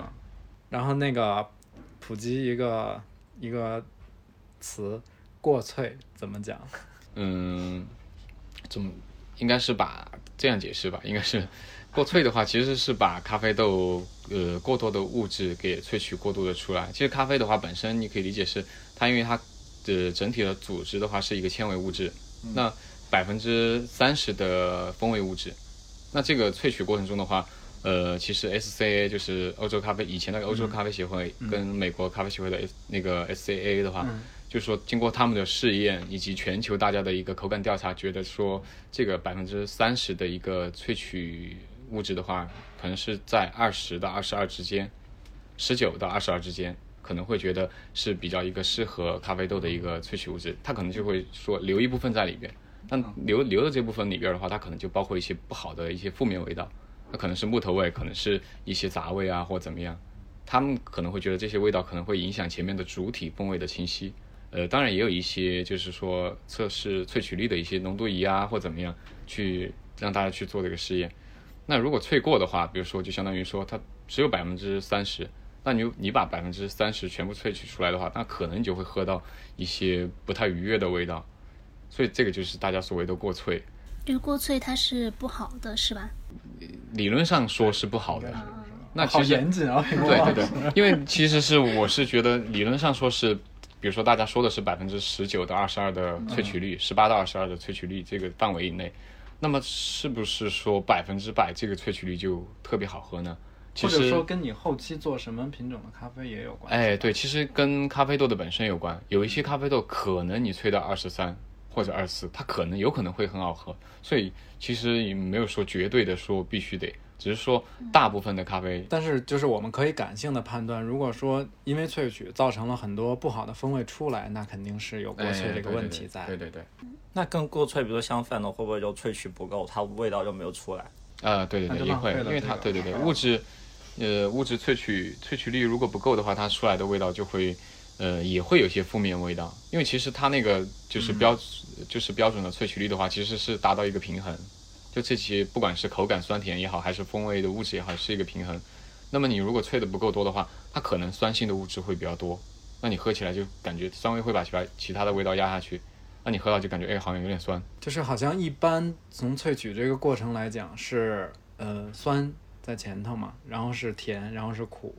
和那些你刚才说的木质味，嗯吧？对可以这还样是有可以一这个样先后顺序。对对对，可以这哎，样。我有一个问题，你们说的那个萃取，它是指在哪一个环节里？其实就是在制作咖啡的环节，就是现在不管是说手冲的方式去，煮的这个环节就我们现在已经到 了店里了，坐下了。对就对会有对，我们聊到店里了，其实你可以理解萃取的话，就是溶解咖啡那个咖啡嗯风味物质风味物质出来的一个方式，就跟泡茶有点像，就龙啊什么蛋之类的，有哎点像。对对，对其实是大致是一但样是的就是道理咖啡的萃取的花招就比较多，比如说意式机，然后手冲，哎对吧？对对对还有包括刚才提到的一些古早的红西湖等等。那哪些方式，哪些冲煮的方式会导致它固萃呢？我突然发现，我们这一期苹果老师好像一个小爱同学坐在这儿， 然后就刚才我来一个，哎，分问呃那个名词解释过萃，然后苹果老师就开始哔啦吧啦，很认真的说出了一些特别特别有干货的东西。其实你你说什么呢？小爱同学卡住了，小爱同学信号不太好。就是说那个萃取，呃，就是那个用机器做、用手冲，那个你说的那个百分比，它都是会不一样的，是吗？格是有首先说是手工器具跟意式咖啡机，它是其实在做的一个、那个事情的话，都是在做萃取。那么萃取的话，可能是每个手工器具它做出来的味道、风格、口感是不一样的。因为像它主要不一样的产生的原因是，第一个萃取的方式，嗯，然后有些是是滤泡的，试过泡，有些试过经过水去冲煮，然后有一些的话是经过高压去萃取，嗯，那么这个是它的萃取方式。那第二个的话就是说它的过滤器不一样，嗯，有一些是比如说我们金属滤网对金属滤网和滤纸这些、滤是纸、吧滤布。那么像金属滤网的话，它可能就会放一点咖啡的油脂到你的杯子里边，嗯，甚至一些细粉，让你喝起来感觉有重量感。那么另外一个像常见的手冲咖啡的话，嗯它其实滤纸的那个密度的话，它是让你的油脂是通过不了的。其实你就手冲咖啡做出来的话，就会干净度特别嗯就高没。有没有油脂吗？所以呢，其实就会出现每个器具它的过滤的方式不一样，你喝到的口感也不一样。对于同一款咖啡豆的话，呃，你要去放大它的风味，或者是说让它的风味更明显的话，可能会去选择更呃细致的像手冲啊这种嗯去过滤来喝它的风味。那如果是你要去体验它的呃醇厚或怎么样的话，你可能就会选择不同的器具，像呃包括法压壶啊，还有滤布的方式去做。因为这个样子，其实对呃专业的客人、专业的爱好者的话，可能还会去除了豆子可以选择自己喜欢的口感，法压壶，感觉也是一个好多年没有听听到过的。那器具的话，其实也会去根据自己的喜好、口感去选择进行制作。咖啡豆可以选，器具可以选，但这里还有一个，就是不同的器具对研磨的程度也不一样。嗯，对，就是说研磨的话，主要是跟呃第一个跟你要设计的萃取的那个参数方式会有关系。嗯，然后你磨的就可以简单理解是，你磨的粗，你可以泡的时间长一点。那么不管你泡还是冲，那磨的细的话，可能它的物质释放速度就会快一点，那么你就不能泡那么长时间。就泡时间长了就要过萃了。对，那么像我们随便举个例子，像法压壶的话，刚刚说的，嗯、它可能就是你磨细了的话，它那个滤网对本来对滤不本来住就呃不够细，所以它就会滤很多一些咖啡渣过来，你喝的口感就感觉不会太好，所以你就会所以会导刻意致去过磨萃粗一是点不。是嗯对，如果萃的原因的话，是比如说我们刚刚其实萃取的话，它跟几个因素会有关系，第一个是研磨的粗细，嗯，那第二个是萃取的时间，嗯，然后第三个的话是你的呃萃取温度，嗯，那么其实还有第四个东西就是外力，外力就是人为的可以改变的一些东西。那比如说你边做边搅拌的话，它可能会嗯稍微浓一点，搅拌会增加萃取的效率。哎，对，所以呢，其实就是说它，我们刚刚说的，它百分之三十的一个释放物质的总量。那么如果你是没有控制好你的时间、你的粗细，或者是说你的水温的话，呃，它可能会在同样的时间释放出来的物质不一样。那如果是你让它一直泡下去的话，它可能就会把三十全部给释放出来。那所以我们咖啡师，就是我们现在一些咖啡馆的咖啡师去做的事情，或者是说大家专业从业者去做的事情，就是说去控制它的一个释放出来的一个百分比，然后尽量让它不出现一些负面的味道。所以呢，呃，像你刚刚说的，怎么去就是第一个做出来过萃，怎么去喝的话，可能这个就会涉及到稍微专业一点点的，或者是爱喝咖啡很多的咖啡爱好者，然后他可能去喝着这个，通过喝去评判。那更专业的可能就会以一些呃现在现代的一些就是浓度测试仪，它会去测出来你的萃取率。这其实嗯，咖啡也挺 科学的，挺就感挺觉数据很挺科学咖的。啡它它毕竟还是一个舶来文化嘛，还是从欧美这边来的，所以其实就感觉欧美老外很喜欢用很多标准化的这种数据的方式嗯这就跟做茶感觉思路就不太一样，嗯气质气质上就是还是有一定的区别的。嗯，对，嗯，然后哎，我还有一个问题，我觉得我们每个人都可以来发表一下，因为我是真的诚心诚意的想问一下，我们比如说去一个咖啡店啊，不管是 S O E 还是手冲还是什么器具，它后都会有那个 tasting note 这个东西，就是一个风味描述，比如说有哎芒果味儿、草莓味儿，或者是有更偏门的什么生姜啊等等，我都看到过。你们是真的喝得到这些吗？喝不到。我大多数时候我觉得我喝不到，我对风味我觉得我不是特别敏感。但我跟我们媳妇儿去一边去喝咖啡的时候，她对风味就特别能感知到。就她一般都我去点单嘛，就嗯我拍了之后，然后最后给她喝，她就差不多她说出来味道会跟就是盲测都可以对做出跟来菜单上的味道，比如说有三个风味，她可能会猜中一个两个，就她还厉害，对厉害。有天赋。郭老师呢？怎么看这个 tasting note 这个事儿？我有我有两种情况，就是一种就是我知道它有明显的风味儿，嗯就是常喝，就会就会很就会很顺，因为其实现在喝的咖啡馆也是那几家常去的，它基本上它那儿有什么豆就子，很熟悉。然后那几款豆子手冲出来都是有很明显的它的风格的，你就会知道。但比如说你去外边玩儿，然后遇见了一款你没喝过的，你当然要靠一下它那个东 那个东西，你才能你才能喝出来。尤其是我觉得手冲的那个豆子跟那个咖啡师的原因还是挺挺挺大的，就是经常会出现这样一种情况，就是嗯一些不常去的，但是你喝过这个人冲的咖啡很好喝，然后你就会路过，如果他今天在，你会进去喝一杯；如果今天看哎是另外一个人，我就算了，改天再 来。对，就是是这样的一种感觉。嗯我我我的现状是这样，就是因为其实我们做茶吧，也还是会有这种风味的这种借助这种风味轮或者这种工具去去判定这个茶怎么怎么样，去做这种类似于咖啡杯测的东西。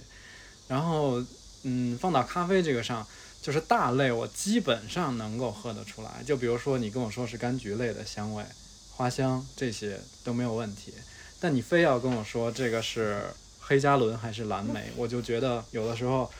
我的理解可能就那可能跟咖啡师的描述就不是特别一致。就有的时候我就像你似的，就可以开始怀疑自 己，就是有的时候是知，有的时候就是因为咱们喝的，我觉得喝的还是不够多。呃，其实那比较正常。然后第一个，刚刚你们说的那个咖啡是两个人冲出来的味道，可能喝不出来是，可能是两个制作的它呃自己做的浓度会不一样，可能就像刚刚你泡浓了是喝不出来，但是它可能会呃因为它的到了一定稀释到稀释到一定程度，那它个的风味它的就风一味样就会出来立了体性就出来了，就很清晰，让你喝得到。那么你刚刚说的，呃，像对风味的捕捉的话，普通消费者的话，其实不像从业者，从业者的话，可能专业一点的，比如说考了 Q Blender 啊，或者是呃，就是杯测师啊，或者是说经常去喝咖啡豆的，嗯，呃，大家会去专业的去看一个，就像刚刚说的风味轮。风嗯味轮的话，它其实有大类、大类再到小类去分支过去。那么其实又会涉及到一个 最原始刚刚开始的话题，嗯生豆。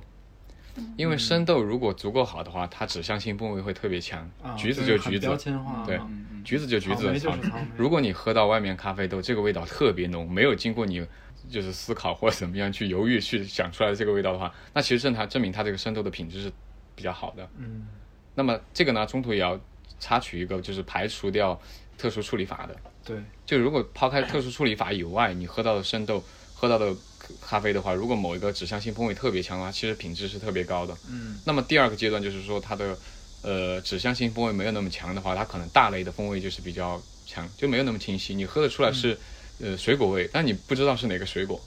那么这个是第二类，那么再下降到就是说普通消费者，或者是包括其实一些嗯，现在会有很多就是刚刚做咖啡师的或者怎么样，嗯他们可能会去，也不是说吃水果吃的不够 多吧，其实对很多就是嗯，其实这个就是东西是要经过专业。首先，他还不了解那个对那个水果标准的味道是什么像。像感官，像 S A 的感官课程啊，包嗯括 Q Blender 的杯测的话，呃，那个杯测师的一个课程的话，它其实会让你去闻很多种，呃，蚊香瓶的味道，或者是说去吃很多种嗯就是水让果你的味先道。记住这个味道，它标准的是什那样。么其实对于做出来的咖啡的话，就是它的指向性味道越强，越识别度越高，越清晰，那就证明这个豆子越好。那那我有一个疑问啊，就比如说，呃，你们你经常也会跟其他的啊、呃行业里头的人一起去咖评或者是做这个豆子的一个判断吗？嗯，就是假设在场的人都是考了 Q 的，或者说都是这个杯测，嗯、有经验的这些人，水平都差不多，会不会对一款豆子的风味有争议？呃，就有人说有芒果，我就觉得没有呃，一般来说，如果是专业度达到一定程度的话，啊，基本上是不会有争议的。但是如果是就是说没有系统经过学习的话，可能是有争议。但有争议的话，也不代表说，呃，别人就不会喝或者怎么样。 那可能就是每个人对每一个水果的风味，或者是每一个呃香气的风味捕捉的那种灵敏度不一样。比如说我吃蓝莓吃的特别多，啊，然后你很少吃蓝莓，那么我们同样喝一个咖啡， 有一点点蓝莓味，我就觉得哇，好浓，好浓，好浓，好浓。啊会好有浓主观的因素，但是你的话可能就会觉得，哎，这个很南，你你你还要想一下南莓是什么味道？ 吧对对对，就有时候我觉得可能说确实是有一点浆果这种风格，但是没有具体到说是蓝莓。对对对，所以我甚至都不知道有多少浆果。其实呃有很多，其实现在呃近几年的咖啡，因为处理方式越来越多，新的处理方式，其实出来的种类的风味其实特别多而的。且会有很多超出风味的那个，对对，对，其实很多都超出超纲了，了这题，像有些辣椒味也 有那个对，是不是那个就是近一两年那种特殊工艺，特殊工艺的比比如较过火桶，比的较火，就是因为它其实它的那个味道更容易捕捉，大家更能喝得出来，哎，对。所以大家就觉得哦，我我喝出来了，然后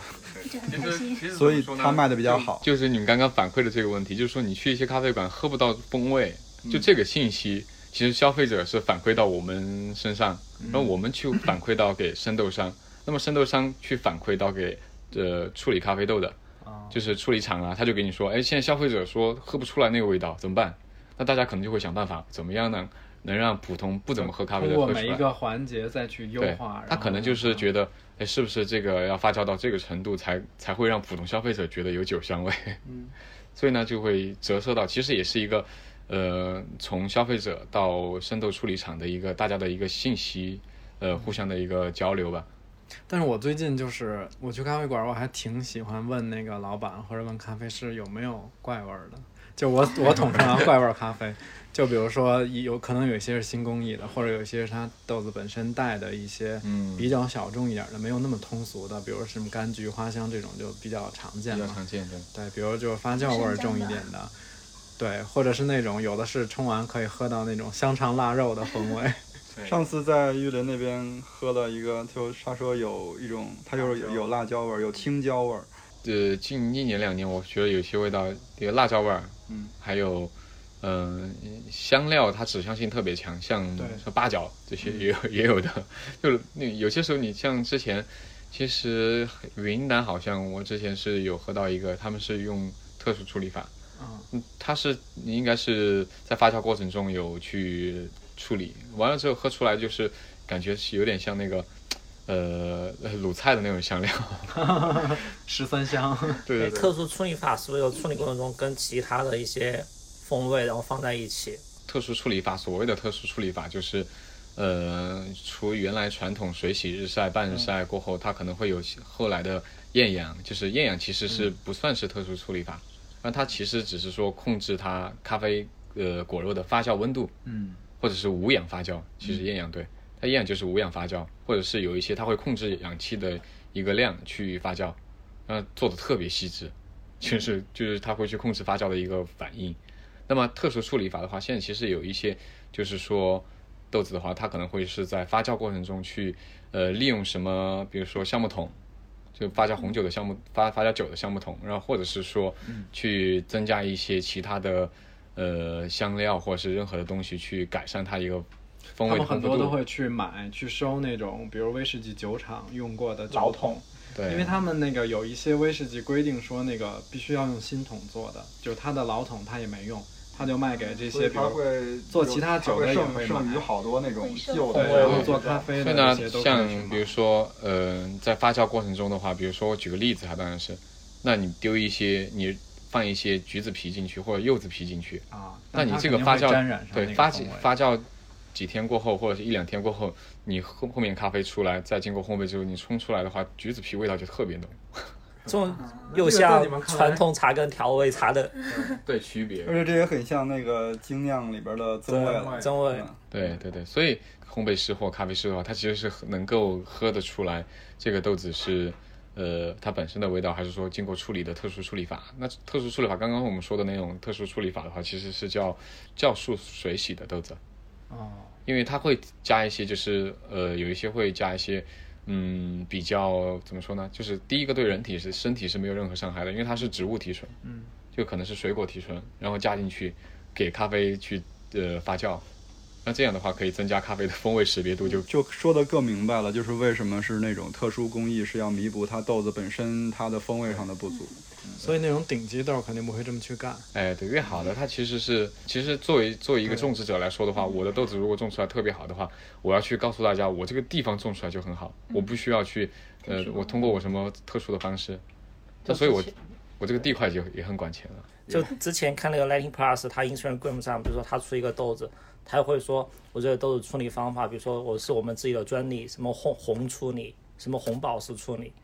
它会有自己的专门的处理他方法。会知道那对个有红蜜黑蜜，嗯因为它对有红蜜、黄蜜、黑蜜、白蜜都有，其实就是留下蜜果处肉理的是吧，留下果肉发酵的多那多个少多少而已。而且这发酵程度的越对对深，它对颜，色那像越刚刚他说的红宝石或者是有些个别的很多名词的话，其实是呃处理厂或生豆商自己哦他自呃不是生豆商，就是说种植商的话，他自己去取的。然后完了之后，呃，像你说的，如果是那么好的咖啡豆的话，它其实虽然它的发酵的那个呃就是处理的名字挺长的，你会觉得 喝特别长，要读一下， 然后那种，但是它其实。呃，它也是不会去，大多都不会去，呃，就是额外增增添一些其他的味道，都是只是说，比如说控制它的发酵温度和发酵时间。那比如说我我这个豆子我就必须到必须到十八点五度发酵，或者是二十五度，然后保证五个小时。那么我在五个小时过后，我又会增增加两度或者是减少一度。其实整个咖啡前端的处理过程，就我听下来，觉得其实跟发酵茶挺类似的，嗯就是红茶、乌龙茶这一系的发酵茶。就这种处理是前端的时候给它增加风味，比如说现在一些创意咖啡，它是通过做咖啡的时候加一些配料进去，然后给它嗯加这嗯种味道。对对对，创意咖啡的话，主要是在咖啡基础上去进行一些呃味道和香气的调和而。且经常去店里，比如说点咖啡的时候，你发现人家咖啡机旁边，它做咖啡的过程中，这种香味就会特别浓，而且它你闻到的一些味道，最后跟喝到的味道其实也会差别有不一样。嗯，会有的，其实会有的。然后就是说，咖啡本身的话，其实也是有一些咖啡豆或者国家或者品种，它会侧重于它的特点是香气。但你喝起来的话，呃，也可以说是没有你想象的那么好喝。但有一些的话就是相反的，你闻起来没有那么香，但喝起来好像就是口感跟各方面。但但你如果把整个过程联系起来，就觉得它是连接起来的。比如你先闻到它的香，然后你最后喝到它的味道，就会觉得是一个完整的链路耶。前中后调嘛，像你刚刚说的，我说的是两个点，然后另外第三个点的话就是香气既好，喝着也好喝的，嗯一般你就就告诉了告诉了你那个豆子的品质是挺高的。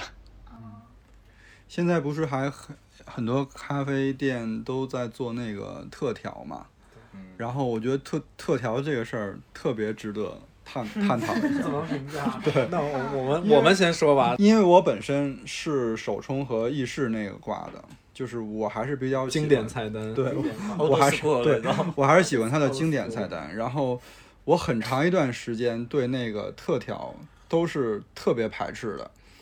因为我觉得就是有 有些人真的是调的太特别了，我有点儿接受不了。而且就是你会发现他把咖啡奶茶化了的感觉，还有果茶花。嗯。大家有没有这个？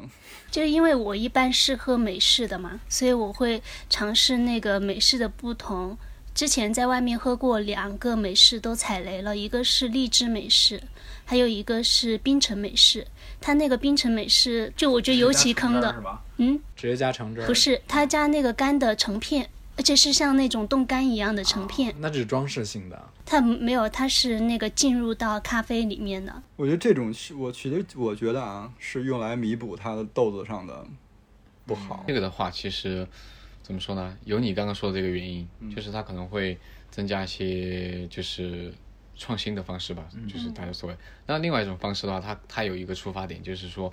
呃，当然它会没有针对说咖啡爱好者，或者说有一定一定咖啡识别度的一些爱好者。那那它可能就是有可能会针对一些完全不喝咖啡的。那完全不喝咖啡的，你拿美式给给他喝，或者是包括不加糖的拿铁，你给他喝，他会觉得哇、这个有点苦，它也不好拍 呀、是不是？他觉得不好喝。那么可能就是有一些店他会那样去做的方式，可能是就是上，呃，让所有的消费者让别人去接受这个咖啡。嗯就以前是完全很讨厌喝咖啡的，但是他加了糖进去，或者是加了一些其他的那个呃果肉进汁去之类的，你喝进去说，哎，好像这个咖啡还挺好喝酸的，酸甜对甜就是我。 所以你后面就会觉得，哎，是不是咖啡真的好喝？然后就会去有一个那种尝试更多的，所以它其实也是有一个引导方式的。其实我看来这个特调这个事儿吧，就我觉得这里面还有很大一个因素是商家就是经商的一个考虑，就是你看就拿成都举例哈，这么多咖啡店这么内卷了已经，那总要有差异化嘛，对对对吧？那大家除了拼技术、拼升斗的话，我总要给顾客记一点。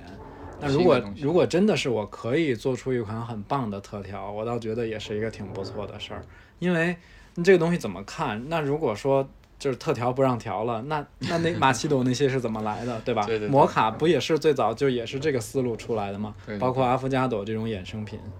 但它那些就是沉摩淀卡出不就来是的喝的是巧克力吗？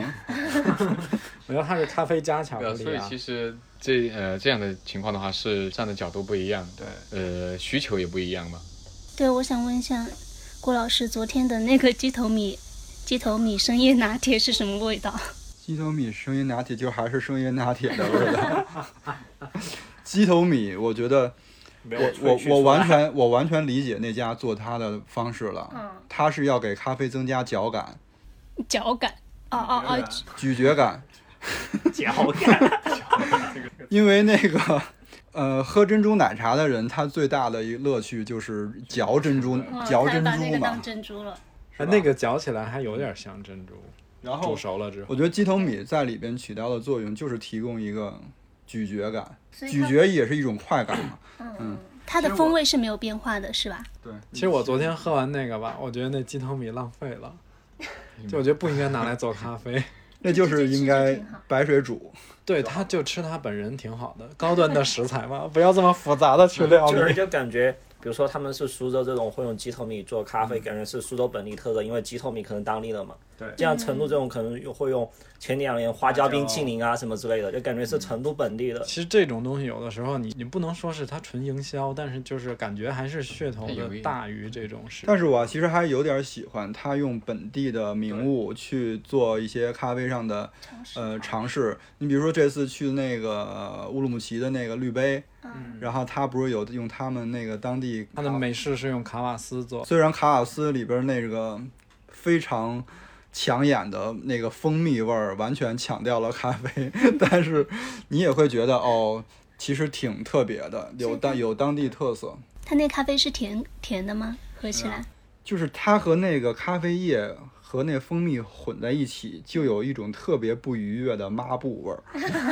抹布味儿没有，因为卡瓦斯本来是发酵饮品，其实你细品的话，它发酵饮品都是会有那那种所以也会比较正常。就现在其实创意饮品的话，创意咖啡，嗯，有很多咖啡馆做的越来越多。哎，那我很好奇啊，就你作为一个这种专业的从业者，或者你作为他们上游的这些人，那你你是要去咖啡馆的吗？嗯，也要去那。你点啥呢？我点的话，一般可能我其实喝拿铁喝的比较多，嗯啊然后拿铁跟单品都喝的比较多。热拿铁，呃，对，热拿铁要看一下对它的那个融合的技术怎么没有没有样，拉花儿热怎拿么铁样。其实是热拿铁更养生一点吧。哦，我觉得热拿铁好像应该算咖啡馆里比较考技术的一个。哎，一对，个其品实热拿铁的话，就是看咖啡是打奶泡啊，或者是融合的怎么样啊，还有包括嗯就甚是至说拉花儿的怎么？对对对。然后单品的话，就是自己做烘焙，或者是说就是喝过很多咖啡豆，就有些单品的话，你大概看它那个还就没老子在家冲的好喝。 也不完全是这样的，就是你看到就大概能够估估计得到它是什么味道了，就就觉得可能觉得喝起来没有嗯有没有那么没有有趣。 有没有职业病？就是一进店先看一眼用的是哪家的豆子，然后一嗯看，哎，这不行，这不不点了，不喝了。不，这倒不会，这倒不会。那我觉得跟四五年前比的话，成都的整体咖啡水准的话，其实是往上了很多的。这肯定的，对，嗯因为其实包括奶咖，其实你很难去喝到哪一家奶咖说是不好喝，不好喝的很严重。大家都是属于一个就是说整体嗯上限的一个一个水准。就起码都在及格以上了。对对对，因嗯为大多就数就拿选牛奶来说的话，像以前你往前推个五年的话，可能大家还有还有很多去用一些调和奶，调和奶的嗯常话，温奶那种，嗯对对对，然后后来你发现大家越用鲜奶的对越来越多。鲜奶现在那非常。既然大家都用奶都用来差不多了，咖啡豆的水准的话用来差不多，其实味道嗯这差两距，年豆子的品质也是趋势是在往上走，对对大家还对，是会选那个生豆品质好一点的。对对对，就是从业者来说的话，专业的人越来越多了，嗯就是去在意一些细节的东西的，的咖啡馆也好，然后咖啡师也好，它的人数其实在增加，所以产品本身它就会有往上发展的一个。我现在很担心一个问题，就是成都的咖啡市场人才是不是一个很很蓝海的市场，就是很短缺，因为那么多咖啡店啊，要雇咖啡师，有这么多专业的咖啡师吗？嗯，这个是一个你说的这个是确实是重点， 就是现在其实成都市场的话，我不知道其他城市，但成都市场的话其实是很缺乏咖啡师的。这个供需失调了吧，就是人才的供呃，需。远远失调，嗯 因为呃，其实现在很多咖啡师的话，就是自己就是有一些自己的概念过，会一些做咖啡之后，其实他都会去做一个自己的咖啡对馆。自己出来开店所以嘛，就是大大家招咖啡师的时候，都会开玩笑说，咖啡师都去开店了。就你看，你看到咖啡馆都是咖啡师就以前的，是嗯，还是会有很多咖啡馆，就是招招人是个头疼的问题。对，很头疼的一个问题。但是不是那个实际上他们自己开咖啡馆的话是挺难运营下去的，因为去年吧，就你们也提到说去年三月份开始，那个成都的咖啡开始那个暴增嘛。去年的话，正好我去过一个咖啡市集，然后他有一场讲座，就说现在确实很多人在自己开咖啡，开开咖啡店，然后开咖啡店，如果他一天能够卖出可能三十杯吧，都算特别多的。三十杯能挣钱吗？不知道，就是可能差不多打平吧。不雇人自己做，那那还可以。哎，其实苹果老师他作为一个上游或者中游的这么一个从业者吧，他手里有一个特别有价值的一手信价息格，理论，不就是他是可以通过订货的量来判断哦这家店的哦运营状况怎么怎么样，对不对？因为还是会有生意好跟对生意差的这个。对对对，其别实是比较嗯就是明显的，跟大家合作的朋友啊、客户里边，你能感感觉得到成都的市场，它的就是说单独说每家的话，它可能的经营状况怎么样的话，大概都有一个概念。就是比如说生意比较好的，大概比如他一个月或者说一周能用到多少磅豆子，嗯你自己是有一个标准的吗？会，其实有嗯一个月到一百五十磅到两百磅的，啊，这么多啊，对，然后就一家店啊，就一一一家店的话是这样的，然那后很厉害。那差的话也有一个月用五到十磅的。那这还没我们办公室用的多呢。我们现在一个月都是定八所以呢，八磅其，实，嗯、就刚刚你说那个问题，像其实咖啡，你要说开咖啡馆的话，它其实经营的好与不好，或者发展的好与不好，其实跟咖啡本身的专业度、品质的话，呃是有关系，但是会富含一个就是营经营方面的一些东西，嗯嗯对就怎么去开店，怎么去呃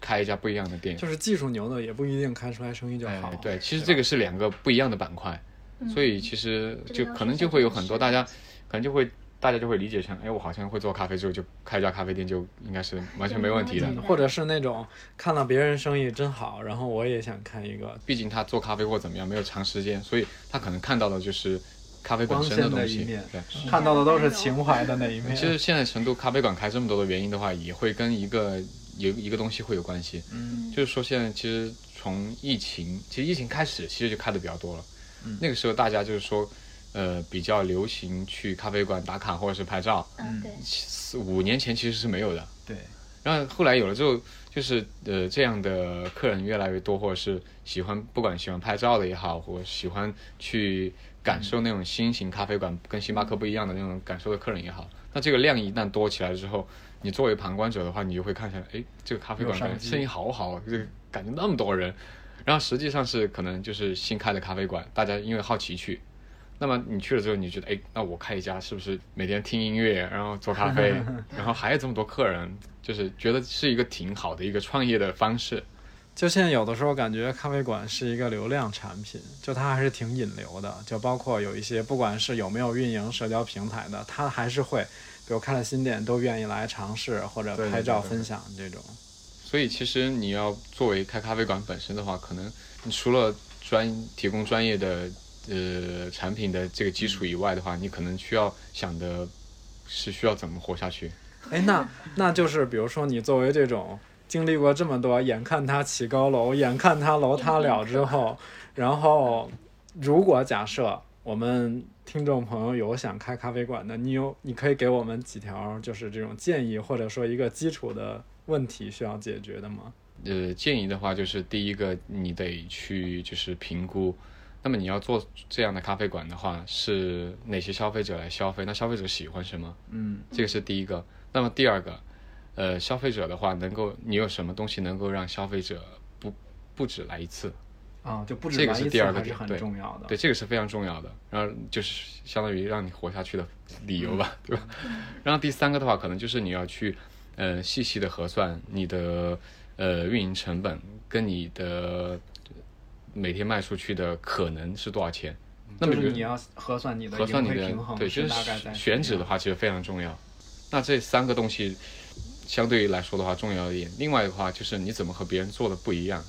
就是你的差异核心化特 长呗，你的核心那么竞争力是不是啊？对是吧，那这个做的不一样的话，并不是你认为你自己认为不一样，样，要而且并不是不一样就等于好。对，而且你要让所有消费者觉得不一样，并且喜欢，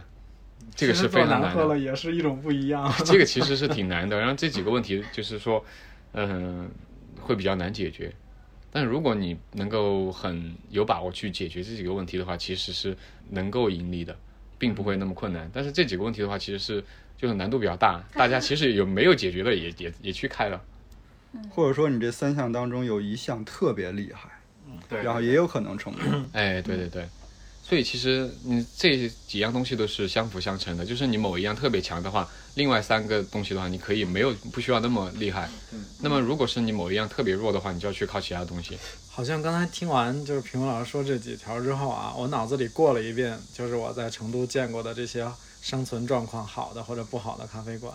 就还挺适用的。而且你把它这个公式套在几个成功的咖啡馆上，嗯都是还蛮成立的。就之前看到有一些咖啡店，它会比如店里有一个区域，比如玻璃房给它造起来，它就是作为它烘焙的一个房间展示。就好像看到这种，它你会觉得它自己烘焙，然后自己做，会感觉会更加有特色一些，是不是？啊、对，但有一些是店是自己烘的，是现在其实未来的店自己烘的会越来越多，嗯但是你想，如果是前三个自己烘的会是一种特色，但是一旦多了这个就不叫特色 就了。他自己烘的话，就刚刚您说的，就比如说开家咖啡店有自己的产品，然后加上运营，那自己烘豆子可能就是涉及到产品或者说他自己的一些技术壁垒上了就。嗯，就这可能是一把双刃剑吧。嗯如果你是真的烘得好，那可以作为你们店的一个特色；但如果你烘的没有专业的烘豆师好，那反而反而会是一还个不如更好的东西。哎，也有可能就买了摆在那儿啊，当一装饰。如果是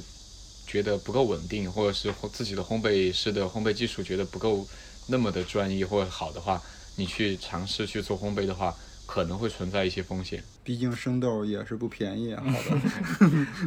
因为其实会嗯学费。就是说，不管是做咖啡、烘咖啡，还是卖生豆，还是开店，其实它每个板块其实分的，你当然你要做好的话，你会发现每个板块其实区别挺大的。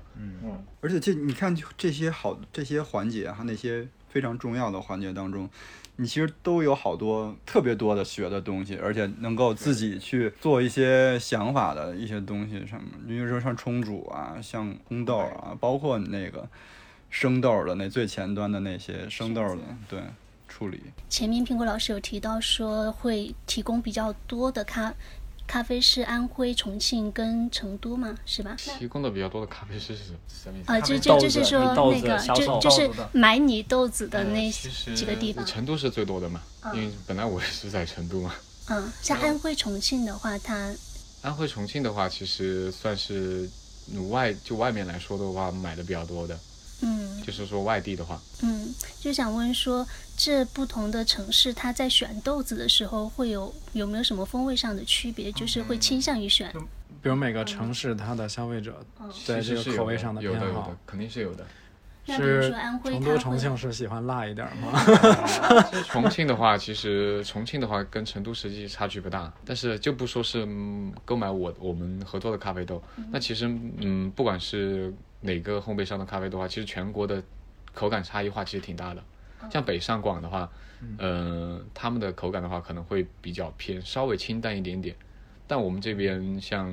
包括成都、重庆啊重这边的话可能会稍微偏重一点，就大家可 能是那种复合口就是味大哎，对，比较大家可能觉得哎，这个咖啡醇厚度稍微厚一点更好喝。嗯那像上海或北京的话，可能觉得哎，这个咖啡更柔和一点，更好喝一点。所以像安徽的话，安徽口味其实也有一点重。 我们那个朋友嘛，他说他们那边其实吃的东西挺油的，他说他们那边的客人就很喜欢那种很浓郁的咖啡，就反可能而是对油脂刮油用嘛，是吗？ 对，我也觉得很好奇。所以呢，其实呃，每个地区其实还是有差异化的，因为而且北上广喝咖啡的年龄圈层也不太一样，嗯，饮食和年龄圈层都会导致大家就是喜好的口感不一样。就一些上海看他们一些社区店，经常一些老大爷、老大妈坐在那儿就喝一下午这种。这个我们之前也提到过，就是因为上海它的文化就不一样。反正目前看来，成都还是这种年轻的小哥年轻哥、化小的姐东西姐会比较喜欢去咖啡店。嗯，那我们我们那个就是今天能量密度好高 啊，然后其实那完还有一个啊，你还有问哦题？，对好，因那为前前面是说到说那个对于想要开咖啡馆的呃一些人的建议嘛，那比如说像我们这种对咖啡感兴趣，然后没有想要开咖啡店，但是想在家里就冲煮一啊些咖啡的话，有没有什么建议就能够喝到咖啡更原本一点的味道？呃，那其实的话，嗯在家里面制作的话，其实也没有想象的那么困难。嗯它其实你在任何地方去购买生咖，呃，购买咖啡豆的话，熟豆的话，它可能也会给你一些萃取的参数参考。嗯那么你去买的话，可能就是你可以买不同的去尝试。那比如说有两个板块，就是第一个是不同的国家，嗯你可以去喝。那比如说我举个例子，你比如这个星期喝埃塞俄比亚，我下个星期喝肯尼亚，再下个星期我喝巴西， 就是环你游世界，但是呢，你就会就会味觉去体验全世界的一些风格，嗯然后你偶尔就会去喝，因为时间长的话，你就会大概有一个概念。那这个是第一个。那第二个的话，就是说你也可以去尝试不同的烘焙度，第一个是不同的国家，第二个是不同的烘焙度。那不同的烘焙度又有怎么样的一个味道？呃，其实是一个挺有趣的一那个体验。那所以呢，就自己的话，你去在家里面制作的话，像手冲啊这些，其实都比较还算比较方便。可以都可以买得到那些对，都可器以买具得。到。对，那如果你要喝拿铁的话，那可能 就需要 需要意识买提了意式咖啡机，可能会。不过现在也出现了一些手工的，它是根据意式咖啡机的原理制作出来的一些嗯手就工器是具。加压还是对对对，它可能会比意式咖啡机差一些，但是呢，它可能会往那个方向接近。咖啡的有趣就是不同的国家不同的味道，你去体验这个的话，我觉得是最有趣的一个地方。不还喝是就从还是源要。头，嗯哎，对，就你一直喝一种味道的话，你会觉得，呃，当然不是不专业，不 专 业，然后啊就求是生欲太强了。对，所以我也是其因为实这样我喜欢相信好多那种咖啡爱好者啊，他喜欢咖啡，往往也是因为这想个。尝试不同的风味儿。对对对，其实嗯，所以其实到现在为止的话，就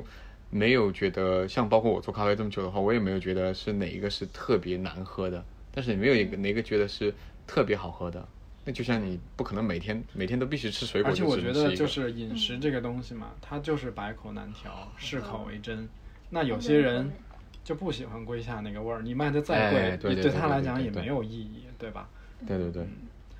然后就是最后我想说那个，比如说，嗯、如果我们今天听众有很多是咖啡爱好者的话，那我们来一个比较实用点儿的信息吧。比如说，嗯、咖啡爱好者如果来成都旅游，我们有没有一些宝藏的，呃，是真的出品味道不错的，或者是很有特色的一些咖啡店推荐给大家？就是不用给钱的推广。 啊，对对，成都的话，像 Invis 就是嗯 Invis 他们还可以，在哪里啊？哪个区？在好几哎他们有个几店好几个现在店有三四家了，应该三四家。然后，当然，其实我一个好朋友，他们做咖啡其实也比比较用心，是真的用心。就是虽然他们可能被大家看成有点类似于面包店，就 One Plate，因嗯哦为，他们的第二家店的话，其实是我超爱 One Plate，对，因为他们第二家店的话，其实是有特意去做六款意式的，就去选六款，而且会替换，因为他他就觉得就是说消费者可能呃不想让大家觉得他们只是面包店，所以在咖啡需要花更多的心血去研究啊或怎么样。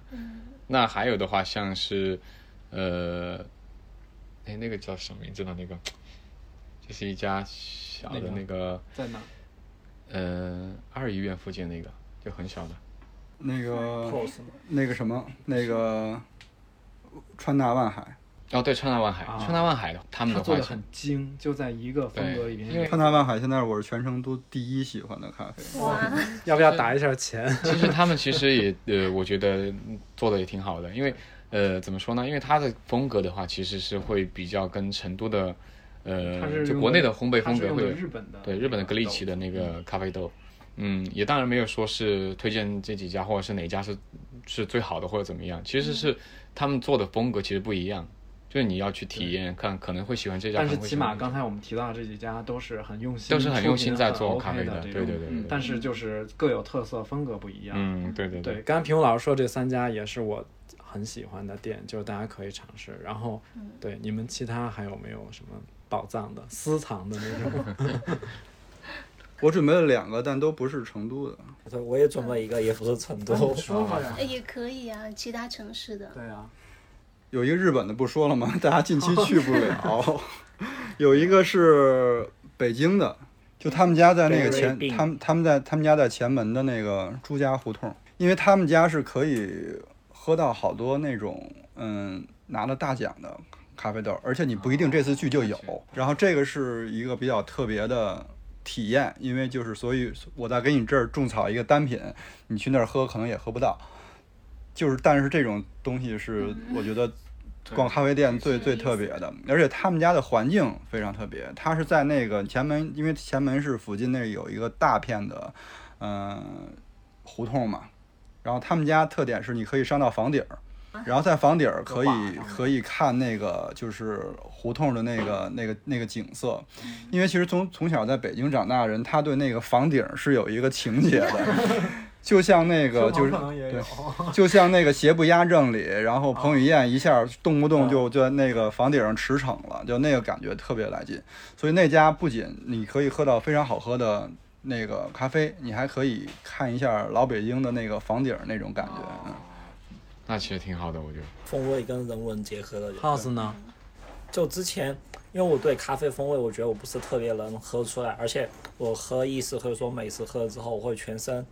就咖啡不耐受那种，心啊悸对，会心悸就心慌，然后就感觉一天就会特别没精神。然后之前有一次去曼谷的时候，然后我跟我们媳妇儿我们就逛嘛，啊然后我们放一个街道上看到一家咖啡店叫